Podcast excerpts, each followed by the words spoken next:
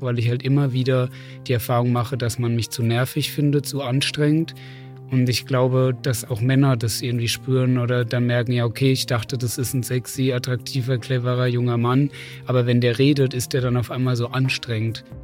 Hallo, herzlich willkommen. Schön, dass ihr wieder dabei seid. Heute spreche ich mit Philipp. Philipp steht auf ältere Männer und das ist irgendwie ein Problem für ihn. Nicht, dass er auf Männer steht, sondern dass sie oft sehr viel älter sind als er und er möchte gern dahinter steigen, weil er wünscht sich eigentlich, dass er mehr mit Männern zusammen ist, mit denen er mehr auf Augenhöhe ist. Und wir werden jetzt mal herausfinden, was eigentlich hinter diesem Thema steckt. Ja, hallo Philipp. Schön, dass du da bist. Freut mich sehr und dass du mit uns dein Thema teilen möchtest. Vielleicht steigen wir einfach mal so ein, was dein Thema überhaupt ist. Ja, hallo Stefanie. Ich freue mich sehr, dass ich dabei sein darf im Podcast. Mein Hauptthema ist, ja, ich bin schon sehr lange Single und äh, mich belastet das mittlerweile, dass ich halt keine Beziehung habe, dass ich niemanden kennenlerne, dass Dates meistens einmalig sind und ja, am meisten belastet mich, dass ich überwiegend auf Männer stehe, die viel, viel älter sind als ich. Also ich mich auch körperlich von denen stark angezogen fühle und das aber im Alltag oder in einer Beziehung beim Kennenlernen allein schon schwierig ist.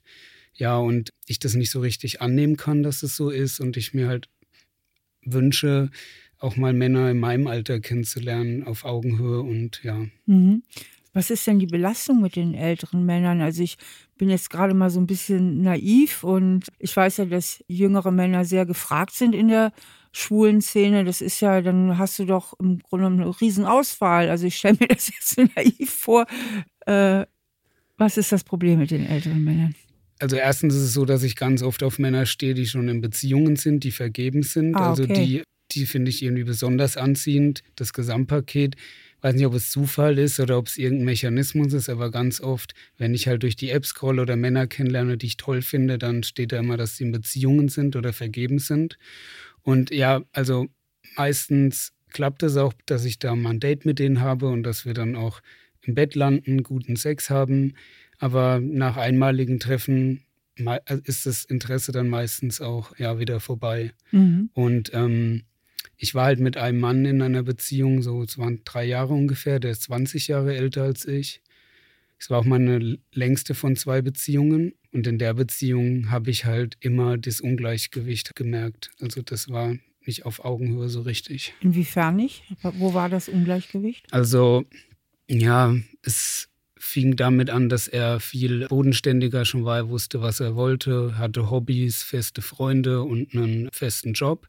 Und ich war damals 21, bin frisch nach Berlin gezogen. Wie alt bist du heute? 32. Mhm. Genau.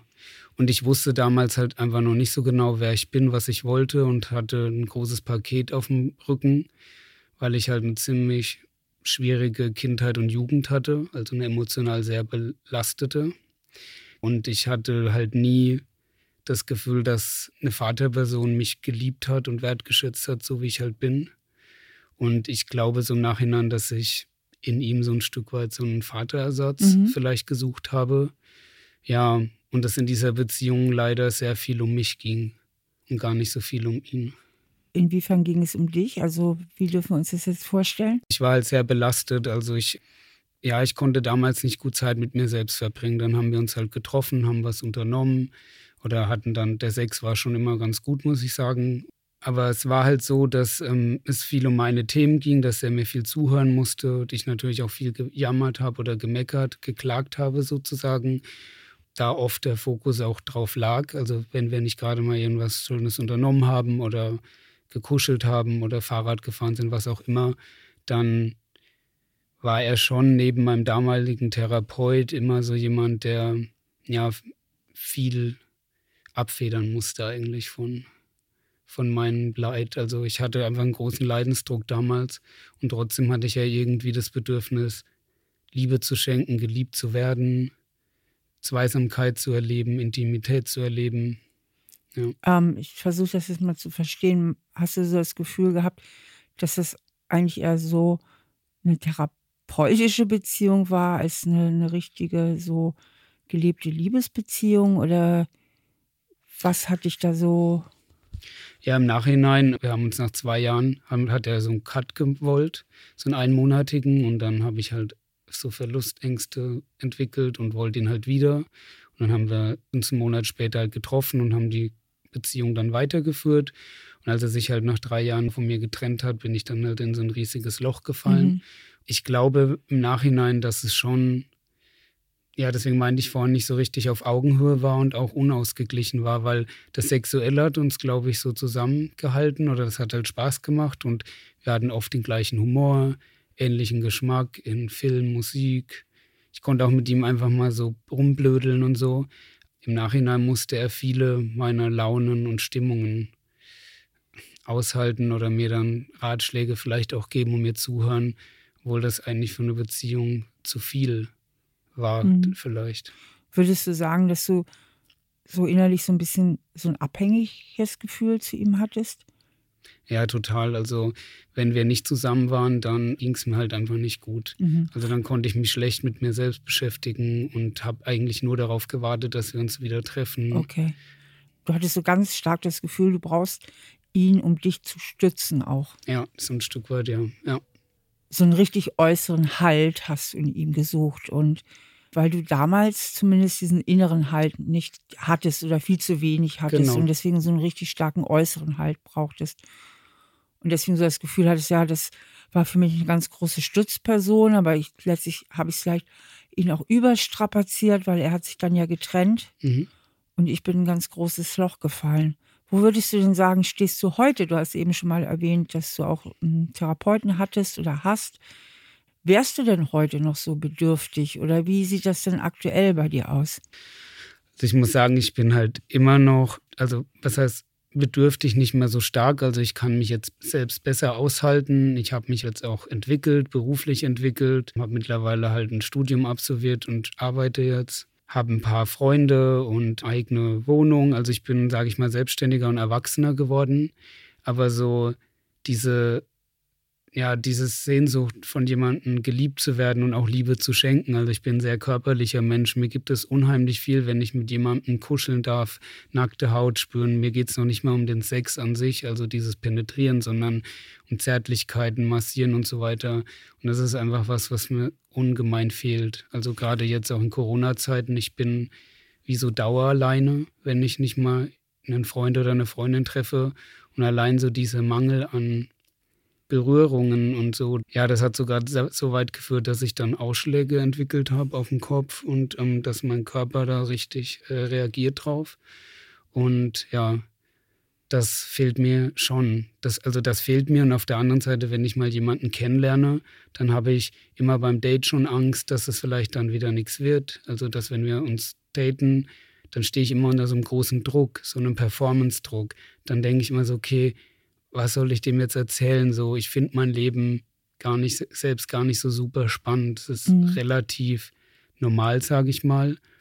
Und du hast irgendwie das Gefühl, du hm? bist nicht interessant genug? Ja, genau. Weil wenn ich ja vorher habe ich ja schon einige Männer getroffen und die wollten dann, ich hatte immer das Gefühl, ja, für Sex, so die Optik war gut genug, also das hat gereicht, das war schön, aber ähm, mehr Interesse war da nicht. Ich habe so grundsätzlich das Problem, dass ich mich immer so verhalte, dass mich viele oft auch nicht ernst nehmen.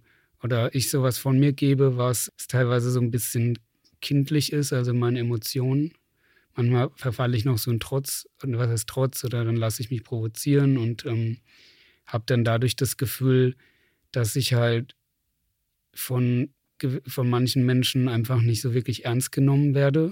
Und das kratzt dann halt an meinem eigenen Selbstwert und dann fühle ich mich selber manchmal wie halt so ein kleiner Junge noch. Und dann denke ich mir so, okay, wie soll ich mit meinem teilweise verhunzten Leben, also halt mit teilweise meinen Brüchen, die ich habe und was ich so erlebt habe, wie soll ich für jemanden so spannend und interessant sein, wenn mhm. die, wenn meisten Dates immer so verlaufen, man trifft sich, wenn ich zu schnell halt das Signal gebe, dass wir ins Bett gehen, dann passiert es halt nach einem Date schon und danach melden sich viele nicht mehr. Also wenn ich mal was schaffe, dann ist es mal sowas wie so ein Affäre-ähnlicher Zustand. Hatte ich auch letzten Winter für drei Monate, aber ja, ähm, wobei es hört sich ja so an, wie wenn du, also erstmal höre ich bei hm. dir ganz stark raus, ich finde mich nicht interessant genug, ich finde mich nicht spannend. Und nimmst du dich denn ernst? Mal mehr, mal weniger. Das ist ein ganz wichtiger Punkt. Wir projizieren in die Köpfe der anderen, was wir selber von uns denken und halten. Und das geht nicht nur dem Philipp so, sondern das geht uns allen so. Und warum ist das so? Ja, das ist eigentlich ziemlich einfach zu erklären. Wenn ich, Steffi Stahl zum Beispiel, ich habe dunkelbraune Haare und braune Augen und das ist meine Realität und es ist auch so und selbstverständlich gehe ich davon aus, dass andere Menschen das auch wahrnehmen, dass ich dunkle Haare und dunkelbraune Augen habe. Wenn es dann für mich auch die Realität wäre, dass ich davon überzeugt bin, dass ich nicht genüge, muss ich auch da selbstverständlich davon ausgehen, dass andere Menschen zu demselben Ergebnis kommen, spätestens dann, wenn sie mich näher kennenlernen. Das heißt, wir können nicht gegen unsere eigenen Überzeugungen antreten. Das gibt das Gehirn einfach nicht her. Also ich könnte mir jetzt auch nicht einreden, ich wäre Katharina die Große.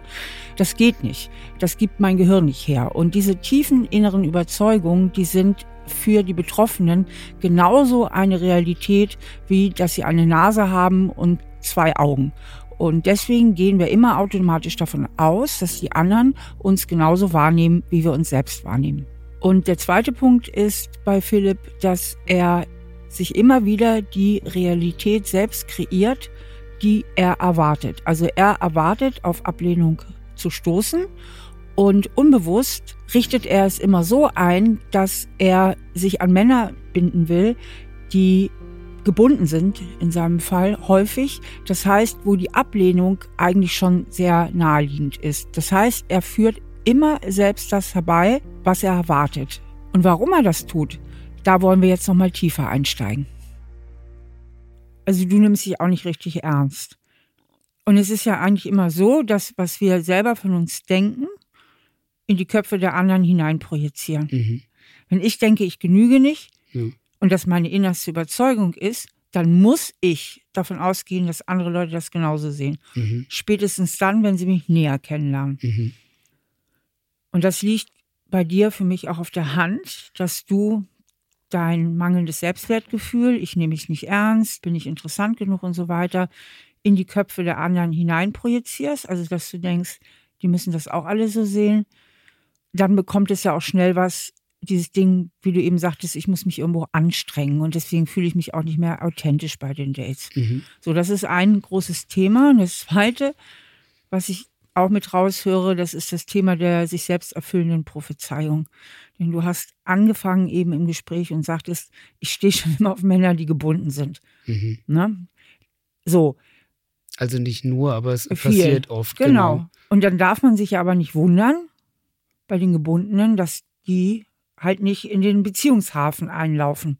Ja. Das heißt, irgendwie unbewusst scheint es schon so hinzulegen, dass du in deinem negativen Selbstbild immer wieder selbst bestätigt wirst. Und das nennen wir ja sich selbst erfüllende Prophezeiung. Also, mhm. Also, dass du es immer wieder so konstellierst, dass du genau das bekommst, was dich bestätigt. Mhm. Und zwar auf die negative Art und Weise. Mhm. Ich weiß nicht, ob das was hilft. Ich hatte mal ein Date äh, vom Vierteljahr ungefähr mit einem Mann, der ist gleich 53 und der ist selber psychologischer Psychotherapeut in der Psychoanalysis und dann habe ich halt auch ein bisschen was davon erzählt. Und der meinte damals, aber damit hat er mich halt dann alleine gelassen mit der Nachricht und dann dachte ich so, ich spreche es heute mal an. Der meinte dann halt, was ihm auffällt, ist so irgendwie dieses Muster Suche nach Liebe und auf der anderen Seite versus Entwertung.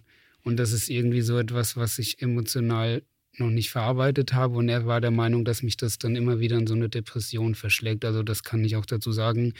Ich bin halt auch in Behandlung, weil ich an sich halt depressive Phasen mhm. habe. Auf der anderen Seite zum Beispiel vorletzte Woche, da habe ich einen Mann getroffen, den hatte ich mal vor drei Jahren in einer Bar kennengelernt. Danach hatten wir halt Sex bei ihm weil es war so nachts und nach der Bar halt, wir waren ein bisschen angetrunken und dann hat es sich zufällig ergeben, dass wir uns dann nochmal getroffen haben bei mir in der Küche und da war noch eine Freundin dabei. Genau, und dann war es eigentlich ganz schön mit ihm. Wir haben da auch ein bisschen was getrunken. Aber dann, als es darum ging, dass wir uns mal auf ein Date treffen wollen, war ich total und bin auch immer noch eigentlich belastet, so, weil ich ähm, dem Alter zu viel Bedeutung wieder zugemessen habe. Der ist halt, soweit ich weiß, auch 53, glaube ich. Und ich war so, aber ich will eigentlich nicht schon wieder ein Date mit jemandem, der mein Vater sein könnte. Und der wirkt aber eigentlich total nett. Ja, also es ist ein interessanter, spannender Mann, auch optisch, sage ich mal, schon gut aussehend. Aber irgendwas hindert mich halt daran. Ja, es, zum Beispiel auch, ich habe ein paar Freunde, die, ich weiß immer nicht, ob die das so ernst machen oder ob die sich halt immer nur so ein bisschen lustig machen, die das halt schon manchmal so beliebäugeln oder belächeln, dass ich halt so viel auf, dass ich so oft so ältere Männer date. Vielleicht ist es auch so ein bisschen die Angst davor, dann von Freunden oder von der Außenwelt dafür so ein bisschen kritisiert zu werden oder so belächelt zu werden, so, ah, hast du wieder so ein Daddy. Mhm. Was zieht dich denn an den Älteren an? Das ist seit meiner Kindheit schon, seitdem ich okay. fünf bin ungefähr. Es war es, damals war es so ein Mann in meinem Dorf, den habe ich im Schwimmbad gesehen. Ja, das waren damals so diese haarige Brust und der hatte auch so ein Schnauzbart und ich fand das als Kind irgendwie ganz attraktiv. Und der war halt sehr selbstsicher und auch sehr beliebt im Dorf, in dem ich gewohnt habe. Es ist ein Heteroman, der eine Familie damals halt hatte. Der eine Sohn ist ungefähr sogar so alt wie ich. Und heutzutage ist es so dieses, ja, schon die gewisse Ruhe, die die ausstrahlen, mhm. die Sicherheit, diese Bodenständigkeit. Mhm. Also mein also, Ex-Freund war zum Beispiel sehr so. Und er war trotzdem witzig und open-minded und hatte halt einen guten Spirit so. Also eigentlich suchst du schon ein bisschen so nach einer Leitfigur. Ist das richtig? Jemand, der dir Halt auch gibt, ja? Mhm. Also das, was du beschreibst, das sind ja alles so tolle Eigenschaften auch, ne? Mhm. Bodenständig, Sicherheit ausstrahlen, trotzdem aber witzig. Und wenn jemand jetzt 20 Jahre älter als du ist, sieht er ja immer noch gut aus. Ne? Das ist ja jetzt, äh, du bist jetzt Anfang 30. Also das sind dann ja tolle Typen auch. Aber du scheinst ja auch was Besonderes dort zu suchen. Und du hast eben angedeutet, dass deine Kindheit und dann wohl auch deine Vaterbeziehung nicht so glücklich war. Ja. Kannst du uns mal was darüber erzählen? Genau, also es fing halt an, ich habe mit meiner Mutter viel darüber geredet, dass halt mein biologischer Vater, der wollte mich nicht. Also ich war sozusagen so ein Unfall von seiner mhm. Seite aus. Und das zu hören hat halt echt wehgetan. Mhm. Aber ich danke meiner Mutter, dass sie da so ehrlich war und mir das erzählt hat. Von meiner Mutter war ich gewollt. Also die meinte so, sie wollte einen Jungen und war dann froh, dass ich halt auf die Welt kam. Genau, und dann war ich halt drei Jahre alt und dann ähm, hat meine Mutter meinen Stiefvater kennengelernt. Unsere allererste Begegnung, das hat meine Mutter mir auch bestätigt, war, dass ich halt, als ich ihn gesehen habe und gehört habe, er hat so eine tiefe Stimme, auch so eine laute, sich halt zusammengeschreckt bin und habe mich irgendwie unter einem Sofa oder Esstisch so äh, verkrochen. Und das war eigentlich damals der Beginn einer sehr, sehr schwierigen Beziehung zu meinem Stiefvater, die geprägt war von Demütigung, von Anschreien, von du Idiot, du kannst nichts, aus dir wird nichts, du hast zwei linke Hände, du wirst Straßenkehrer, wenn es hochkommt. Also und das halt in ganz frühen Kindheitsjahren schon begonnen. Und hat sich meine Mutter halt von ihm getrennt, als ich 14 war. War im Nachhinein, ich will nicht sagen Fehler, aber damals habe ich mich dafür entschieden, ähm, bei ihm zu bleiben, weil ich meine Freunde und meine Schule nicht verlieren wollte. Du bist beim Stiefvater geblieben? Ja, genau. Ich bin bei meinem Stiefvater als Teenie dann geblieben. Das überrascht ja jetzt mhm. wirklich. Ja. Es, das liegt daran, weil meine Mutter mich über Nacht eigentlich vor die Entscheidung gestellt hat, ob ich mit ihr mitkommen möchte, weil da hätte dann noch so eine Wand reingezogen werden müssen in das eine Zimmer, sodass halt meine Schwester eine Zimmerhälfte hat und ich. Und ich war völlig überrumpelt, also allein schon von der Entscheidung, dass ich mich jetzt entscheiden muss, Mama oder Papa. Und ich war dann so, ich war überfordert und dann dachte ich, okay, ich will aber meine Freunde und meinen Schulort nicht verlieren, weil meine Mutter ist halt in eine ganz andere Stadt gezogen. Und dann habe ich mich, obwohl es sich auch nicht gut angefühlt habe, halt gesagt, ja, okay, dann bleibe ich hier in dem Dorf bei meinem Stiefvater. Ja, und dann wurde es so richtig schlimm und dann hat er noch eine Frau kennengelernt, die mich auch total erniedrigt hat. Also wenn ich könnte, würde ich meine Jugend und Kindheit teilweise echt löschen aus meinem Gedächtnis. Also ich habe da heute noch mit zu knabbern und bin ja, deswegen halt auch in Therapie. Und das ist eigentlich, wenn ich so drüber nachdenke, hatte ich in meinem Leben nie einen Halt eigentlich. Hm. Also. Dann ist es ja total verständlich eigentlich, dass du den suchst und mhm. dass du vor allen Dingen dringend die Anerkennung von einem älteren Mann suchst, die du ja nie bekommen hast. Was ich dazu noch erzählen möchte, ist, dass ich dann mit 19 den Mut hatte, kurz vor meinem Abitur. Mir ging es da ziemlich schlecht, weil ich wurde dann mit 19 rausgeschmissen von meinem Stiefvater. Und dann war ich so allein in der Wohnung meiner Mutter und die hat dann bei ihrem neuen Freund gewohnt. Die hatte gerade mein Abitur vor der Tür. Mir ging es dann so schlecht mit der ganzen Überforderung. Ich war arbeiten neben der Schule, musste für die Prüfung das Abitur lernen, dass ich in, so hilflos war und meiner Mutter darum gebeten habe, mir die Nummer meines richtigen Vaters zu geben. Ich wünsche mir jetzt, dass mein Vater jetzt für mich da ist, weil der war 19 Jahre nicht für mich da. Und dann habe ich da angerufen und dann ist er zum Glück rangegangen und dann haben wir den Kontakt halt aufgebaut. Und dann war er damals auch so mutig und hat sich mit mir halt getroffen. Das war im April 2008. Da war ich halt 19, kurz vorm Abi. Und es war auch total schön und ich habe geweint, als ich ihn das erste Mal gesehen habe. Und ja, es war ja einfach mein Vater, halt mein richtiger Vater. Und wir sehen auch ein bisschen ähnlich aus und so. Und ja, und dann habe ich ihn aber zu sehr mit meiner Bedürftigkeit überrumpelt, überfordert, so dass er halt im September 2008, also ein halbes Jahr später, den Kontakt dann wieder zu mir abgebrochen hat.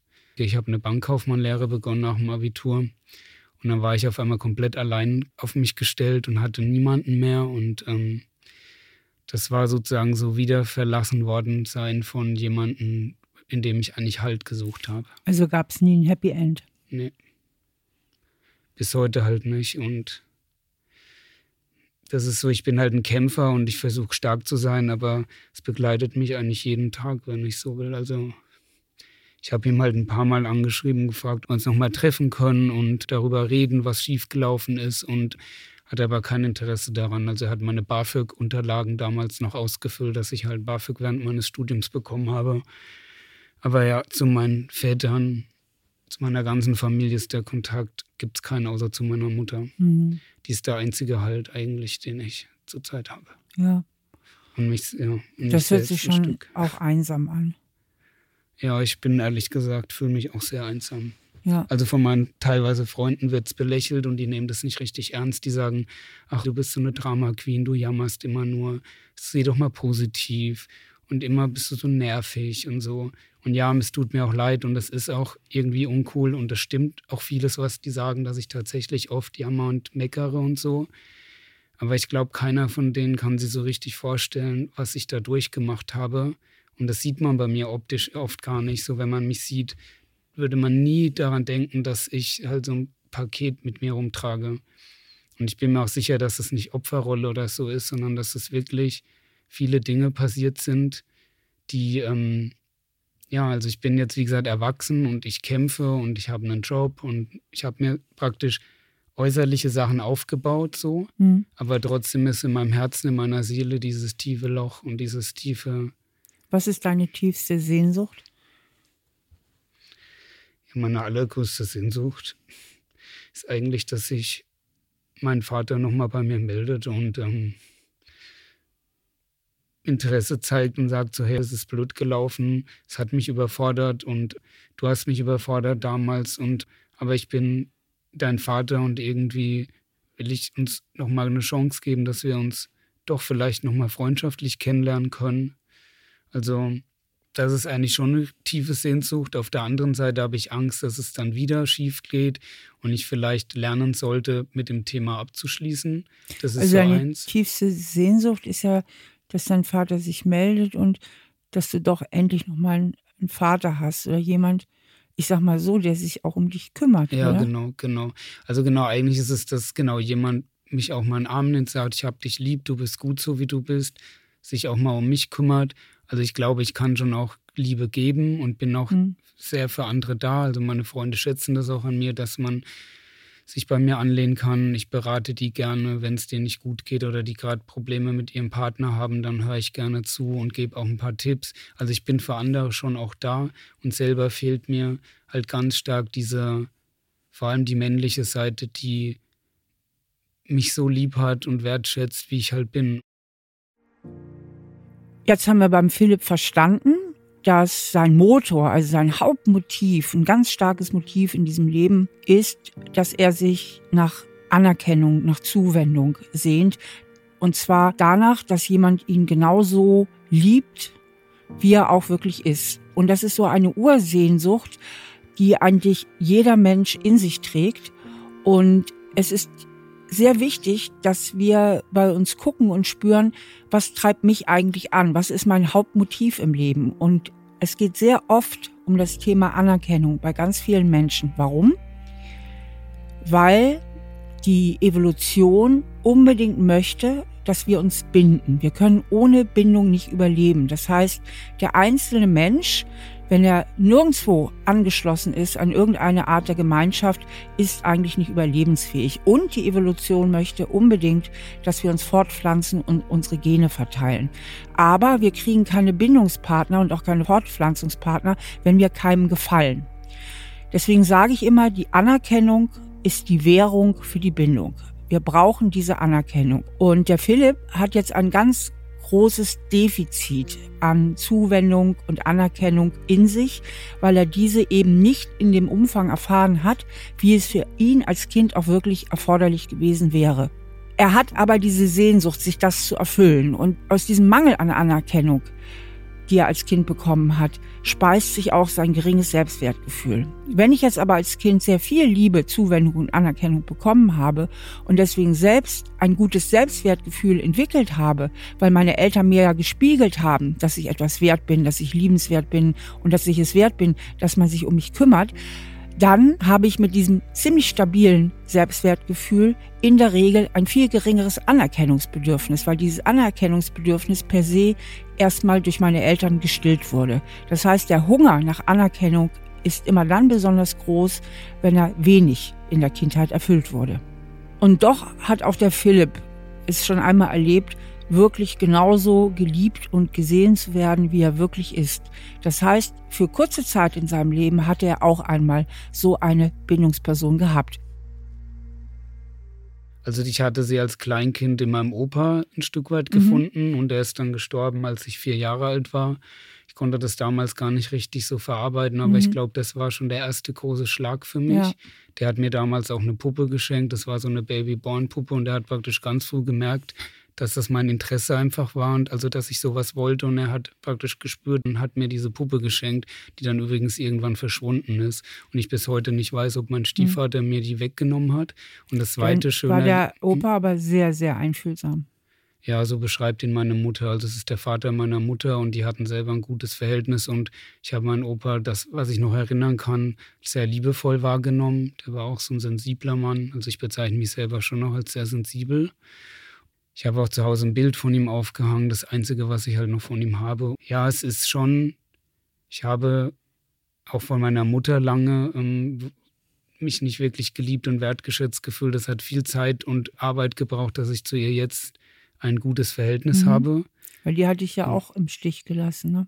Ja, und auch schon in der Kindheit. Also Kindheit ja. war auch öfter mal schlagen und mich anschreien ich war wohl als Kind schon sehr aktiv und habe viel gefragt und war, was andere so nervig fanden. In der Schule war ich so ein typischer Streber in der Grundschule, habe immer reingerufen, weil ich alles immer sofort wusste und konnte gar nicht warten, bis ich halt drangenommen werde.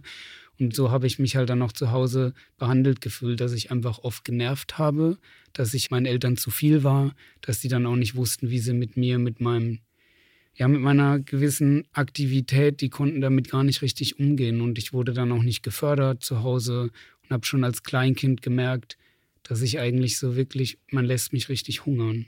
Okay. So richtig. Und was ist dein tiefstes Gefühl, was das über deinen Wert aussagt? So wie du behandelt worden bist und wie deine Väter dich behandelt haben. Was sagt das über deinen Wert aus, von deinem tiefsten Gefühl her? Ja, manchmal denke ich so, bin es nicht wert, gut behandelt zu werden. Ja. Weil ich wurde ja so jahrelang behandelt. Genau. Und ich habe jahrelang immer nur rückgemeldet bekommen, ich genüge nicht, ich bin nicht genug. Schulzeit war das Gleiche. Da wurde ich, gerade Mathelehrer, die hatten so auf mich abgesehen, da wurde ich so oft erniedrigt vor der Klasse. Ja. Also ich bin es nicht wert, dass man mich gut behandelt. Ja, genau. Ja. Wie fühlt sich das an, wenn du so denkst? Total schlecht fühlt sich das an. Es fühlt sich, ähm, es bedrückt mich sehr. Ist das auch dieses Grundgefühl, dieses depressive Grundgefühl, ja. das du gut kennst aus deinem Leben? Ich fühle mich, wenn ich ehrlich bin, seitdem ich ein Kind bin, eigentlich schon depressiv. Also ja. dieses niedergeschlagen, ich sag's dir ganz ehrlich, wie es ist, ich habe manchmal, es ging so weit, dass ich halt ähm, Selbstmordgedanken hatte und dass ich einfach dachte, ich will das nicht mehr. Ich möchte endlich dieses Gefühl wegbekommen. Ich möchte nicht mehr das ertragen müssen, dass mein Gehirn oder meine Seele ständig so negativ ist, in allen Gefahren sieht, mich so runtermacht. Und aktuell gibt es halt leider auch Leute noch in meinem Umfeld. Ich habe halt zum Beispiel in meinen Jungs so viel, also meinen Freunden irgendwie eine zweite Familie gesucht, so. Und bei denen ist so, wenn ich in der WhatsApp-Gruppe halt was schreibe, was mal unüberlegt war oder vielleicht ein bisschen blöd auch war, dann kriege ich dafür dann halt auch immer so eine Abwertung, immer so, dann wird sich lustig drüber gemacht. Also dieses Abwertungsthema. Und ich sage dann auch öfter, so, ich kann damit nicht umgehen. Klar, dann wird mir geraten, okay, dann musst du aber aus solchen Gruppen austreten, wenn du merkst, es tut dir nicht gut. Aber selbst da habe ich nicht die Kraft zu sagen, hey, ich muss das eigentlich nicht mit mir machen lassen. Wenn er mich nicht so akzeptiert, wie ich bin und mich nervig oder doof findet, dann sollten sich unsere Wege trennen und dann treffe ich mich halt nur noch mit denen von euch, die mich so schätzen, wie ich bin. Und das habe ich einmal geschafft und dann bin ich aber wieder reingetreten in diese Gruppe. Mittlerweile ist es so, dass ich mich zum Glück besser von Menschen distanzieren kann oder es ergibt sich natürlich, dass man sich nicht mehr trifft. Ich habe auch mittlerweile nur noch ganz, ganz wenige Freunde. Zum Glück sind es schon dann aber tiefe Freundschaften. Aber trotzdem bleibt dann halt das große Bedürfnis, ja, wann liebt mich endlich mal wieder jemand? Wann streichelt mich mal jemand? Wann will wirklich jemand gern mit mir Sex haben? Nicht nur, weil ich vielleicht gut aussehe, sondern weil ich wirklich, weil die Person, dieser Mann vielleicht mich als Person wertschätzt. Meinst du denn, du könntest das? Ich frage mich gerade, wie das gehen soll, wenn du für dich selbst so ein Wertlosigkeitsgefühl tief in dir abgespeichert hast. Fehlt mir gerade die Fantasie, wie du sowas zulassen könntest. Ich glaube, ich lasse es so ein Stück weiter. Also ich habe mich damit beschäftigt. Wie gesagt, ich bin kein Psychologe, aber dass ich mal gelesen habe, dass Sachen, auch wenn sie negativ sind, wenn die einem vertraut vorkommen, dass man das dann trotzdem irgendwie eher noch mag oder genießt oder in diese Rolle reinschlüpft, als diesen Mut zu haben, sich mal auf eine neue, schöne Erfahrung einzulassen. Also ich, lass es uns ja. versuchen, nochmal ganz auf dich zu formulieren, mhm. möglichst wenig theoretisch. Willst du damit sagen, es ist für mich das Vertraute, dass ich immer wieder in Beziehungen gehe, wo ich letztlich Ablehnung erfahre? Mhm. Also es ist nicht ganz so, ich muss dazu sagen, das ist, glaube ich, wichtig, dass ich ein paar Mal versucht habe, mit meinem Ex-Freund, also den ich dir mhm. beschrieben habe, nochmal mich zu treffen auf einen Café, weil ich ihn halt immer noch sehr mag und ich stehe auch noch auf ihn. Ich folge ihm halt auf Instagram und Facebook und es kam auch ein paar Mal so kurz davor, ich würde den gern nochmal neu kennenlernen. Aber das lässt er halt irgendwie nicht richtig zu. Ich glaube, dass er vielleicht auch ein bisschen Angst davor hat. Mhm, aber das ist ja so wieder das. Ne? Mhm. Du gehst irgendwo hinterher und die Tür bleibt irgendwie zu. Mhm. Oh ja, stimmt. Ja. ja also. Ja. Stimmt, ich, ich, ich versuche eigentlich mit, ich würde es gerne mit ihm nochmal probieren, aber er genau. hat eigentlich signalisiert, nein, es ist Schluss. So. Also irgendwie geht es immer schief und du mhm. hast dieses tiefe Gefühl von Wertlosigkeit in dir ja. und glaubst deswegen auch, du bist nicht interessant genug und dieses nicht und jenes nicht. Findest dann auch Männer interessant, die schon gebunden sind. Also irgendwie unbewusst fädelst es immer so ein, dass letztlich das dabei rauskommt, was du sowieso schon lange weißt, ich bin es nicht wert. Na, das eine war, dann habe ich einen Mann getroffen, äh, das war erst im Oktober, das war leider auch wieder so ein Schuss in, ich will nicht sagen Schuss in den Ofen, aber der hatte es halt nicht kommuniziert, was er sucht, aber da stand auch nicht, dass er eine Beziehung ist. Und dann haben wir uns halt getroffen, habe ich dann erfahren, er ist Single und es war für mich damals so, okay, der sieht nett aus, der ist irgendwie cool drauf, der gefällt mir, der ist mal nur sechs Jahre älter als ich, was mich auch vergangenen Herbst angezogen hat. Ja, und dann, als ich mich dann halt nicht so oft treffen wollte und immer nur so einmal am Wochenende oder so, habe ich dann halt irgendwann mal gefragt, hey, warum willst du mich eigentlich so selten sehen? Ich würde dich gerne öfter sehen, weil ich halt angefangen, Gefühle aufzubauen, ich dich auch interessant finde. Und dann meinte der halt so, ja, ich weiß eigentlich selber nicht genau, was ich will, ob ich in Berlin bleiben will oder nicht. Mhm. Also ist Amerikaner. Also hattest du wieder ein sicheres Näschen für jemanden, der eigentlich sich nicht richtig festlegen will. Also ja, stimmt auch wieder. es ja, ist ja. alles im Grunde ein Thema und Variation. Ne? Mhm. Also irgendwie suchst du dir Männer aus, mit denen es nicht klappt. Mhm. Und aus welchen Gründen auch immer. Bei dem ersten, wo es ja noch am längsten war, weil du sagtest, okay, ich habe mich da auch zu abhängig gemacht.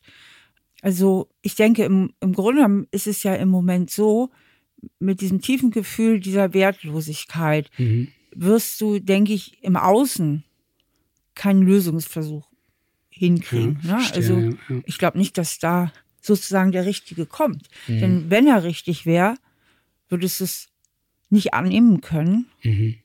und irgendwelche Veranstaltungen machen, dass es wieder schief geht. Okay. Die häufigste seelische Veranstaltung ist ja bei Menschen, die so gestrickt sind wie du, und das sind ja gar nicht so wenige. Das ist ja immer nur im Grunde genommen das Ausmaß. Also bei dir, sag ich mal, ist dieses Ausmaß der Wertlosigkeit stärker als bei vielen Menschen, die einfach nur so ein Gefühl haben, ich genüge nicht. Ja? Also, aber das Thema ist eigentlich dasselbe. Mhm. Und ganz viele, die dieses Thema haben, wenn sie dann jemanden haben, der sich auf sie einlässt und mit dem sie eigentlich glücklich werden könnten, finden sie den urplötzlich uninteressant. Ne?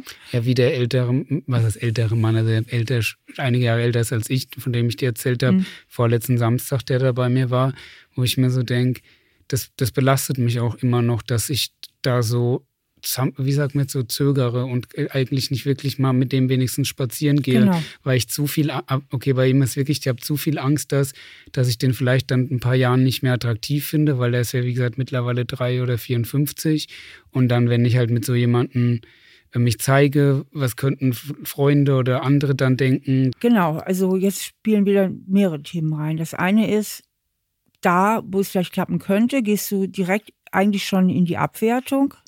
Also hast dann selber so viele Bedenken. Und Das ist so typisch. Mhm. Da, wo es gehen könnte, will man nicht. Und was man will, das geht nicht. Das ist Mhm. irgendwie immer dasselbe. ja, es ist Ne? tatsächlich. Und dieses Thema Anerkennung spielt eben auf vielen Ebenen bei dir eine Rolle. Nicht nur, wie bekomme ich Anerkennung, sondern auch, wie bekommt mein Freund gleich Anerkennung mit. Mhm. Ne? Also auch mein Freund ist dann natürlich der verlängerte Arm meiner Selbstdarstellung. Also auch der muss anerkannt werden und mit einem zu alten Typen kann ich mich nicht blicken lassen. Mhm. So, ne? Also auch da ein ganz starkes Anerkennungsthema. Das heißt, es geht letztlich immer um deinen Selbstwert Mhm. und also kann auch nur da die Heilung oder die Lösung stattfinden, nämlich bei deinem Selbstwert.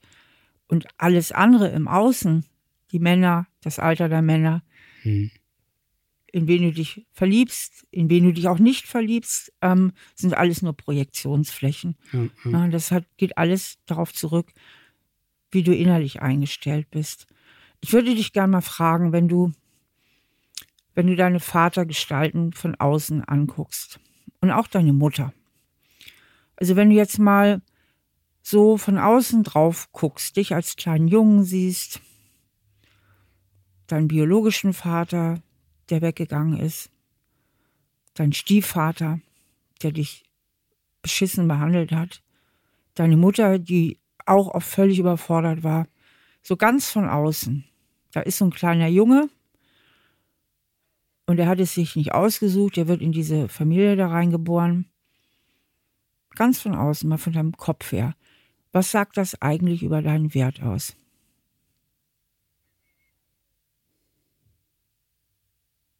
Dass ich jetzt in so eine Familie geboren worden bin? Nein. Oder was meinst du? Wie die sich zu dir ja, verhalten. ja, ja. Ne? Du siehst dich quasi, du siehst dich nochmal als kleinen Jungen, du siehst deinen Stiefvater, du siehst deinen leiblichen Vater, du siehst deine Mutter und wie, dich, wie die diesen kleinen Jungen behandelt haben. Ja, Diesen kleinen ja, Jungen. ja. So richtig mit Abstand. Ja. Was sagt das über den Wert des kleinen Jungen aus?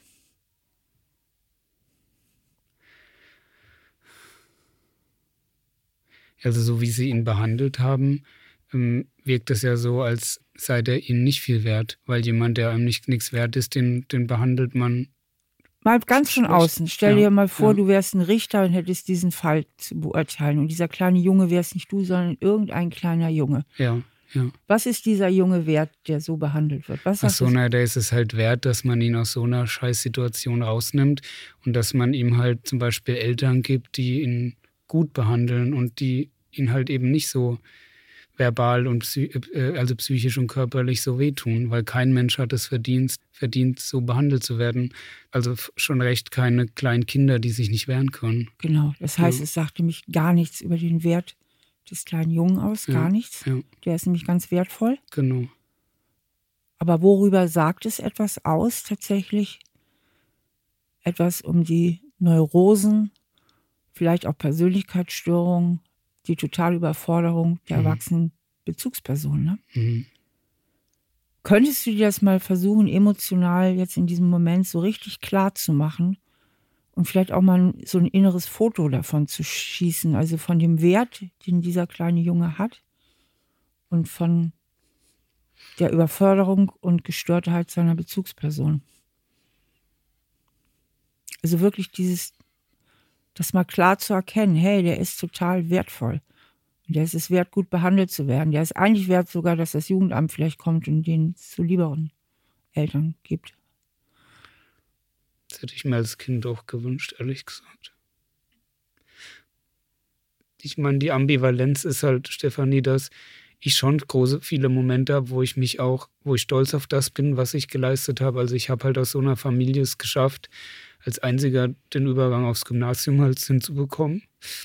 Ich war halt gut in der Schule, das hat mir immer ganz viel Selbstwert geschaffen, dass ich halt, obwohl ich so schwer hatte, trotzdem clever genug war und mit den, also ich habe Latein gelernt, Französisch, Englisch, das, das rufe ich mir auch immer wieder in den Kopf und denke so, du hast eigentlich richtig viel geschafft, du hast so eine scheiß Ausgangssituation und hast jetzt, also kurz, ich bin Sozialarbeiter, ich habe soziale Arbeit studiert, habe vorher eine Ausbildung als Werbekaufmann gemacht und ich habe eigentlich ziemlich viel dafür geschafft und trotzdem ist diese Entwertung so groß, dass ich immer wieder in dieses Loch falle, du bist nichts wert, du hast mit Jetzt 32 bist du wieder noch nicht so viel erreicht. identifiziert. Mhm. Genau. Es gibt die Identifizierung, das hast du ganz oft, Mhm. haben viele Menschen. Das heißt, du bist wieder der kleine Junge und fühlst dich wertlos. Ja. Weil als du klein warst, ist doch klar, als kleiner Junge hast du nicht gedacht, der Stiefvater oder der Papa hat eine totale Bindungsstörung und ein völlig gestörtes Verhältnis zur Aggression und der müsste mal dringend in Erziehungsberatung gehen und am besten käme hier mal das Jugendamt. Das hast du nicht gedacht als kleiner Junge. Mhm. Als kleiner Junge hast du gefühlt, ich bin wertlos. Ne, ich bin nichts wert, ich bin scheiße, ich bin überhaupt nichts. Ich, so. Das war dein Gefühl. Da bist du komplett identifiziert. Und mit diesem Gehirn bist du sozusagen groß geworden. Das heißt, dein Gehirn spiegelt oder signalisiert dir immer wieder, du bist wertlos, du bist wertlos. Dann bist du voll drin in dem Gefühl. Das ist, wenn du identifiziert bist. Ja. Was ich eben versucht habe, ist dich in die Beobachterposition zu Mhm. bekommen, also in die Reflexion. Und dann kannst du es von außen sehen, dann bist du nicht mehr identifiziert. Mhm. Und von außen kannst du sehen, ach, ist ja Quatsch. Also dieses Gefühl der Wertlosigkeit gehört gar nicht zu mir, das gehört zu meinen Eltern. Ja, stimmt. Ich ja. war wertvoll, aber das gehört eigentlich zu meinen Eltern. Mhm. Die haben Mist gebaut Mhm. und dass ich mich so fühle, ist deren Schuld und nicht meine Schuld. Das ist ja, aber ich bin derjenige, der es psychisch irgendwie, den es immer noch belastet. Also mich beschäftigt es immer noch Genau. so sehr, dass ich selbst auf Arbeit oft über sowas denke. Ich habe ja ganz oft schlechte Tage auch. Da muss ich auf Arbeit schauspielen oder halt das versuchen zu kaschieren. Aber da sind wir jetzt. da da ne? möchte ich jetzt auch mit dir bleiben. Ja. Also es geht mal um die Kunst Ja. und das würde ich dir gerne mitgeben aus diesem Gespräch. mhm. Weil wir können das ja jetzt nicht alles auflösen. Ja, du bist ja auch schon lange in Therapie. Ich kann ja jetzt nicht in einem Gespräch das mit dir wirklich auflösen. Aber was hier, glaube ich, nicht klar genug ist, trotz Therapien, trotz vieler Arbeit, nicht so wirklich klar, das spüre ich, Mhm. dass dieses Gefühl der Wertlosigkeit nicht zu dir gehört. Ja, stimmt. Ich kann mich davon noch nicht gut distanzieren. Genau. Weil ich denke, das viel zu doll. Also aufgrund der Rückmeldung, die ich halt, wie gesagt, von manchen Leuten, Freunden oder so kriege, dann, ne, wo ich das Gefühl habe, die nehme ich nicht ernst, ich nehme mich selber nicht ernst. Und das ist dann immer ganz oft mit dieser Wertlosigkeit verknüpft. Ne? Oder wenn ein Date Genau. nichts wird, dann denke ich immer, ja, es lag wieder an mir, weil ich zu Genau. langweilig bin.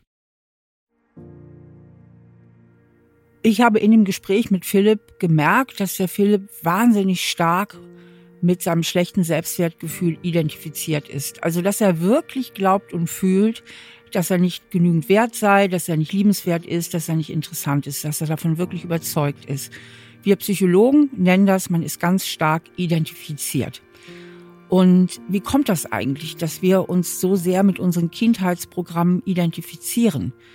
sofern wir sie nicht gründlich reflektieren. Das liegt daran, dass unser Gehirn sich danach ausprägt. Das heißt, wir kommen mit einem unfertigen Gehirn auf die Welt. Das ist nur zu 25 Prozent ausgebildet und das sind nur so Stammhirnfunktionen, also wirklich Überlebensfunktionen wie die Regulation von Hunger und Sättigung oder Durst und Kälte und so weiter. Und der ganze Rest prägt sich aus. Und unser Gehirn ist sozusagen unser Bewusstsein unsere Realitätsmaschine. Und wenn sich in unserem Gehirn ganz tief eingeprägt hat, ich bin nicht liebenswert, dann ist das unsere gegenwärtige Realität. Und nur wir Menschen haben die Fähigkeit, einen Schritt neben uns zu treten, in die Beobachterperspektive zu gehen, von außen auf uns drauf zu gucken. Und dieses von außen auf sich selber gucken, das ist ja das Wesen der Selbstreflexion. Und da darf man den Verstand mal gar nicht unterschätzen. Der ist nämlich ein sehr wichtiges Werkzeug, zumindest im ersten Schritt, wirklich zu erkennen, hey, das sind ja total willkürliche Prägungen. Wären meine Eltern anders drauf gewesen, hätte ich jetzt auch eine andere Prägung, dann würde ich eine andere Meinung von mir haben, dann hätte ich andere Glaubenssätze. Und damit kann man schon in seinem Denken so einen kleinen Abstand etablieren. Nicht mehr ich genüge nicht oder ich bin wertlos, sondern ein Teil von mir fühlt sich wertlos. Ein Teil von mir denkt, er sei wertlos. Und damit hat man schon den ersten kleinen Abstand kreiert. Diese klare Sicht auf sich selbst möchte ich bei Philipp im ersten Schritt nochmal ganz, ganz klar etablieren, um dann im zweiten Schritt auch diese Erkenntnis noch stärker in sein Gefühl überzuleiten du bist natürlich ständig gefährdet, wenn jemand vielleicht irgendwas überhört, was du gerade gesagt hast und dir war es wichtig, weil er irgendwie, was weiß ich, gerade abgelenkt war, dass du nicht denkst, der war abgelenkt, sondern aha, da haben wir es wieder, ich werde wieder hier nicht verfolgen ja, ich bin es wieder nicht wert, ich ja. bin wieder nicht wichtig. Ne? Ja, das heißt, du bist durch diese Prägung, die du hast, natürlich hochgradig gefährdet, nach wie vor ganz viel auf dich zu beziehen. Ja, das, das immer in diese Wertlosigkeitsfalle wieder reinzulaufen, mhm. was sich vielleicht dann auch manchmal anstrengend machen kann im, im Umgang tatsächlich, weil du dadurch ja so viel Aufmerksamkeit ja, brauchst. Ne? Das genau das melden mir also ich gehe davon aus, dass zum Beispiel meine Jungs und Freunde grundsätzlich mich sogar mögen, sonst wären sie nicht mit mir befreundet. Aber das kriege ich halt schon seit Kindheitstagen rückgemeldet von verschiedenen Gruppen. Das bringt mir auch gerade viel, wie du sagst, immer wieder Projektion. Dann waren es halt die Schulklicke, ja. die Schuljungs, dann waren es die Mädels und Jungs aus meiner Jugendklicke. Also deswegen sind Freundschaften für mich leider auch nicht so einfach, weil ich halt immer wieder die Erfahrung mache, dass man mich zu nervig findet, zu anstrengend und ich glaube, dass auch Männer das irgendwie spüren oder dann merken, ja, okay, ich dachte, das ist ein sexy, attraktiver, cleverer junger Mann. Aber wenn der redet, ist der dann auf einmal so anstrengend. Und ich glaube, jetzt, wo wir drüber reden, könnte das halt ein großer Grund sein, warum dann viele denken, boah, ich will mich nicht um so ein Kind kümmern, sondern ich will eine gleich eben, also eine Beziehung auf Augenhöhe und mich nicht um so ein Kind kümmern müssen. Und ich mittlerweile das, das immer mehr Sinn macht, dass ich deswegen Menschen halt auch von mir Abstand nehme weil die einfach, ja, mich einfach zu anstrengend finden. Das kriege ich ganz oft zu hören, dass ich anstrengend und nervig bin. Okay, so. und dann kriegst du Rückkopplungsschleifen. Ne? Dann wird immer wieder das bestätigt, was du ja vermeintlich sowieso weißt, dass du anstrengend bist und dass du nicht genügend wert bist. Und es sind alles nur sich selbst erfüllende Prophezeiungen, mhm. weil du so stark mit diesem Gefühl der Wertlosigkeit identifiziert bist. Ich schreibe ja in meinen Büchern immer vom sogenannten Schattenkind. Mhm. Und das Schattenkind ist ja das Symbol für unsere ganzen Kindheitsprägungen im negativen Sinne, im Unterschied zum Sonnenkind. Und du bist stark mit deinem Schattenkind identifiziert. Aus deinem Schattenkind heraus rechnest du ständig mit Ablehnung, mhm. weil du ständig damit rechnest, nimmst du sie auch ständig wahr, also vermeintlich wahr. Ja, das stimmt. ist seine Wahrnehmungsverzerrung. Mhm. Dann bist du vielleicht gekränkt. Der andere weiß gar nicht warum. Ja. Dann sagst du deswegen. Dann sagt der andere, wieso, so war das doch gar nicht gemeint. Dann sagst du vielleicht, das habe ich aber so empfunden. Und schon beginnt es mit dir ein bisschen anstrengend zu werden. Ja, weißt total. du? Ja. Das kommt aber, weil du in diesem Schattenkind so gefangen bist. So. Und was ich heute ein ganz, was ich dir heute wirklich mitgeben möchte, ist eine Übung, die du gar nicht oft genug praktizieren kannst. Mhm. Weil es geht wirklich darum, jetzt erstmal bevor du über deine Männer oder sonst was nachdenkst, das wird sich alles daraus ergeben. Mhm. Denn deine ganzen Kompliziertheiten mit den Männern kommen aus deinem Schattenkind. Ja. Ne? Mhm. Nach den Falschen gucken, sich wieder Bestätigung suchen, aha, ich bin es ja mal wieder nicht wert. Also das sind ja alles Dynamiken, die da entstehen.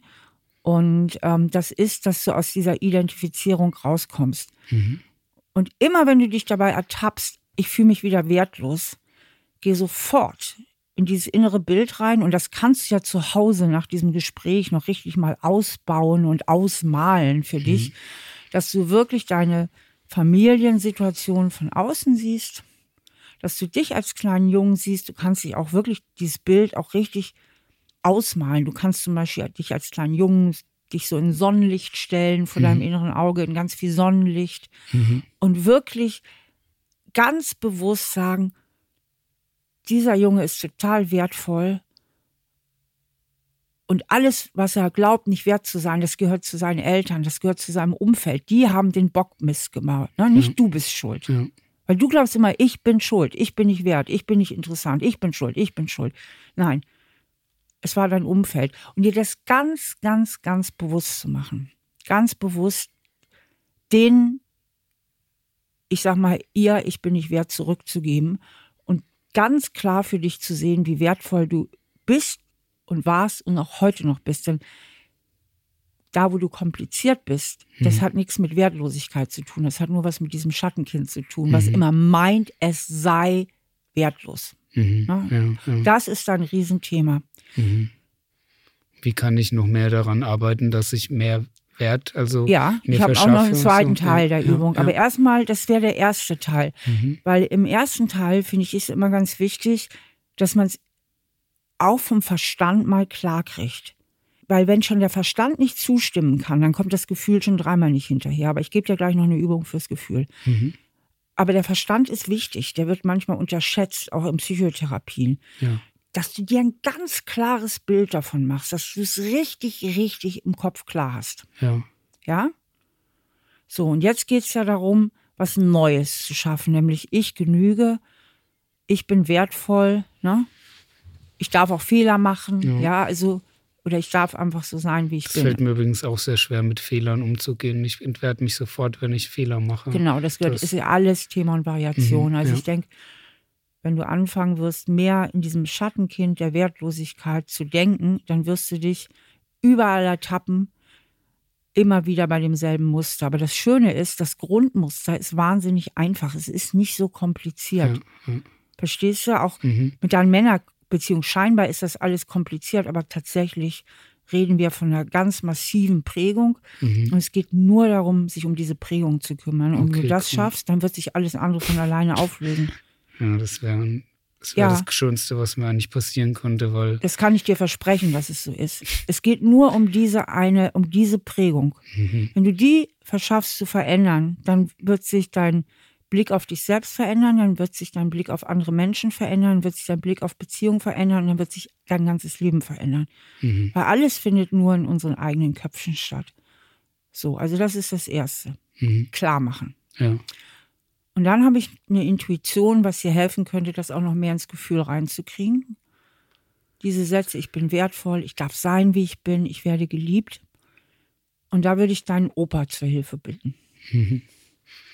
Dir den ganz, ganz nah an deine Seite zu stellen, dass das wirklich dein Schutzengel wird.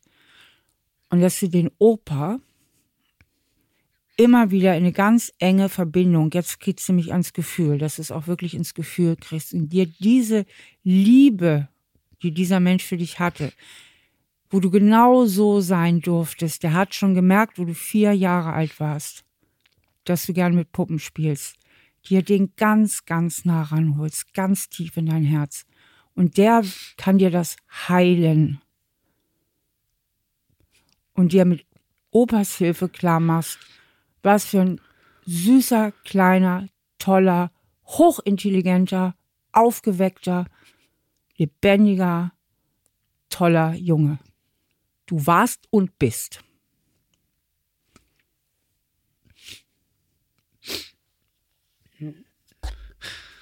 Trifft mich jetzt hart. Ja. Also im positiven Sinne.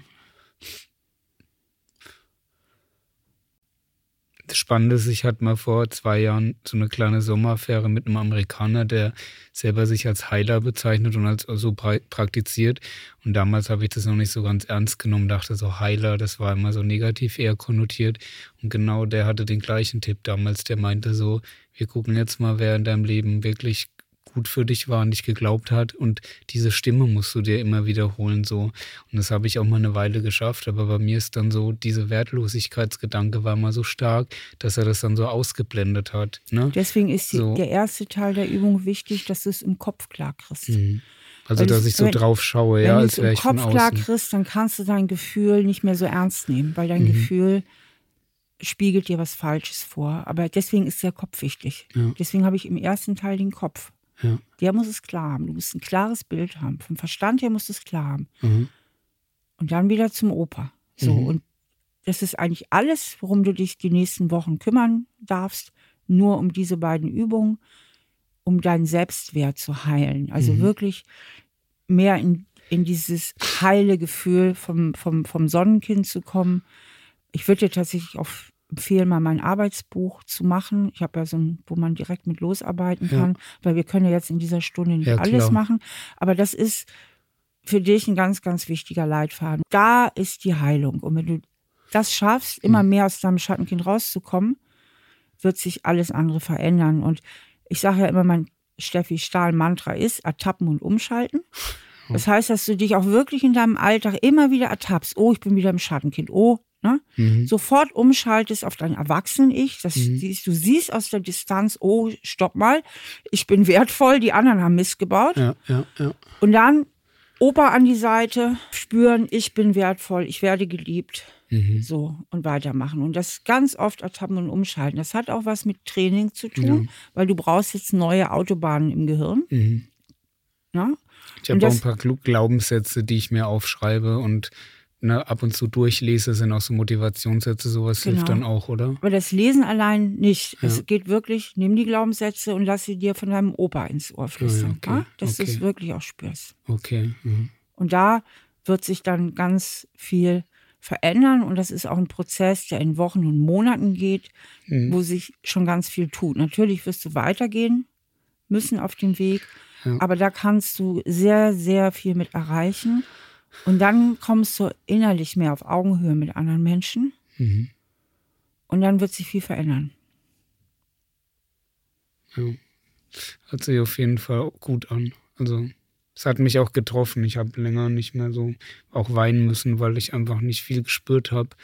Und allein jetzt dieser Gedanke an meinen Opa war schon sehr wertvoll. Hm. Ja, ganz schön viel, muss erst mal sagen. Wie geht's dir jetzt? Also, ich bin erleichtert.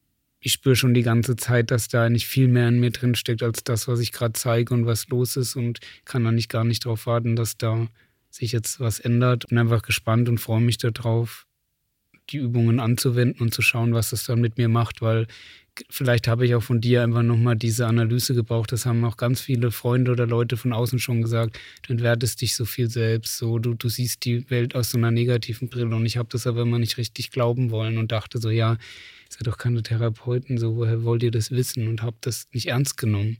Aber jetzt, wo ich das auch mal richtig gespürt habe, dass ich total viel wert bin, und ich hatte auch gerade so ein Flashback in meine Kindheit, dass ich mich eigentlich als ein sehr fröhliches Kind wahrgenommen habe, bis zu dem Zeitpunkt, wo ich dann halt einfach ja, bestraft wurde. Und ich bin jetzt schon stolz auf mich und ja, freue mich darauf zu arbeiten, mehr aus diesem Schattenkind, also komplett da rauszukommen.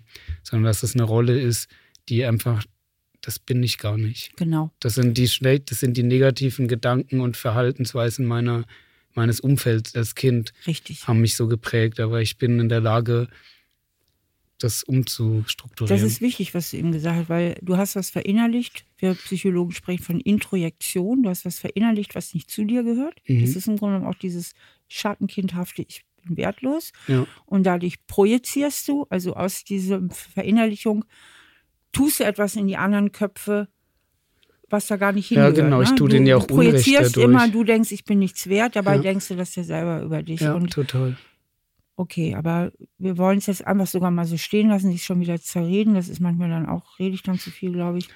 Wichtig Alles ist, dass du wirklich in diesen Kontakt gehst mit deiner heilenden Kraft. Das ist der Opa, den kannst du da helfen. Der soll auch wirklich dann bei dir stehen. Mhm. Und dich durch deinen guten Verstand, wo du auch sagst, selber sagst, das ist eine richtige Ressource von mir, immer wieder in die Beobachterposition bringst und von außen siehst, hey, alles klar, ich war total wertvoll. Mhm. Und ich bin es auch heute. Und mir ist da was, was Blödes in mich hineingetragen worden, was gar nicht zu mir gehört. Darf ich noch den, als letzten Punkt den Schluss zu meinem Anfangsthema machen, weil da ging es ja darum, dass ich mich lange nicht verliebt habe und mit den älteren Männern.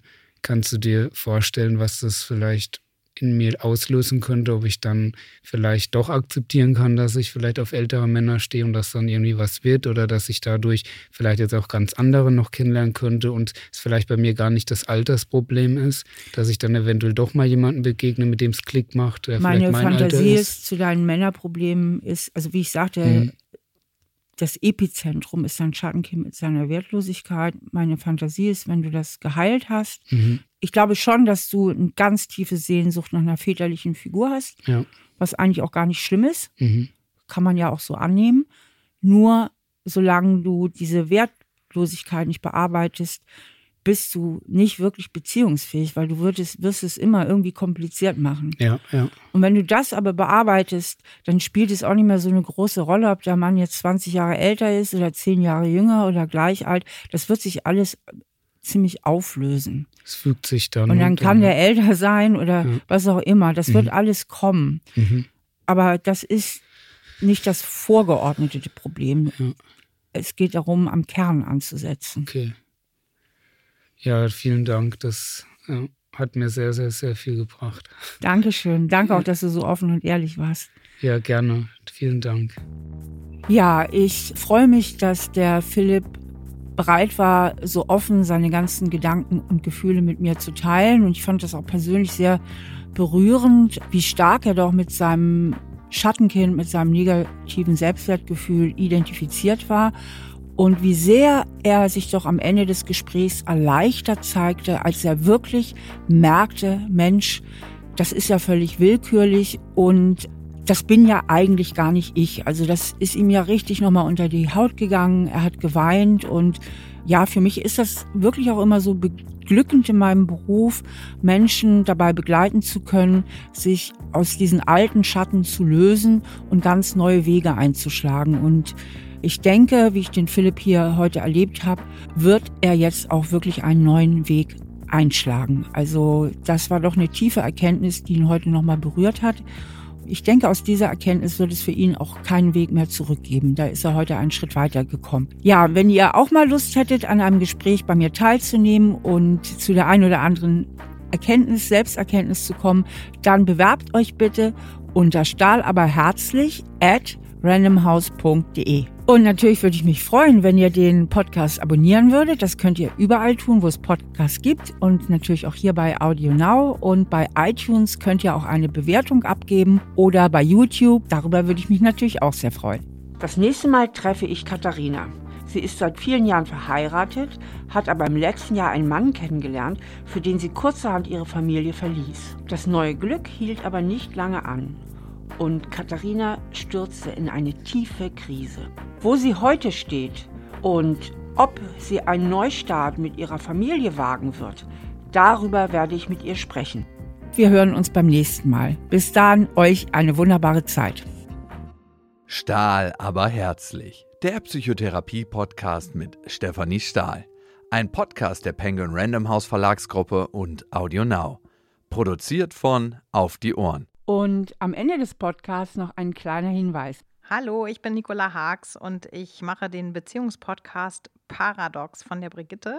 Und ich mache den natürlich nicht alleine, sondern zusammen mit Oskar Holzberg und Claudia Klasen-Holzberg, dem Paartherapeutenpaar aus Hamburg. Ich bin Oskar Holzberg und wir werden in diesem Podcast über die dicken, fetten Themen sprechen, die in jeder Beziehung vorkommen, wie Sexualität, wie Kommunikation, wie Affären, wie Bindung, aber auch über Themen, die vielleicht nicht so ganz geläufig sind, wie Commitment. Ja, ich bin Claudia Klasen-Holzberg und unterfüttert ist das Ganze von unserer wirklich langjährigen Erfahrung als Paar. Wir sind seit 35 Jahren zusammen und fast so lange praktizieren wir auch als Psychotherapeuten und vor allen Dingen als Paartherapeuten. Und wir werden bestimmt auch ein bisschen aus unserer persönlichen Geschichte erzählen. Wir freuen uns sehr, wenn ihr mal reinhört. Den Podcast findet ihr auf Audio Now und überall, wo es Podcasts gibt.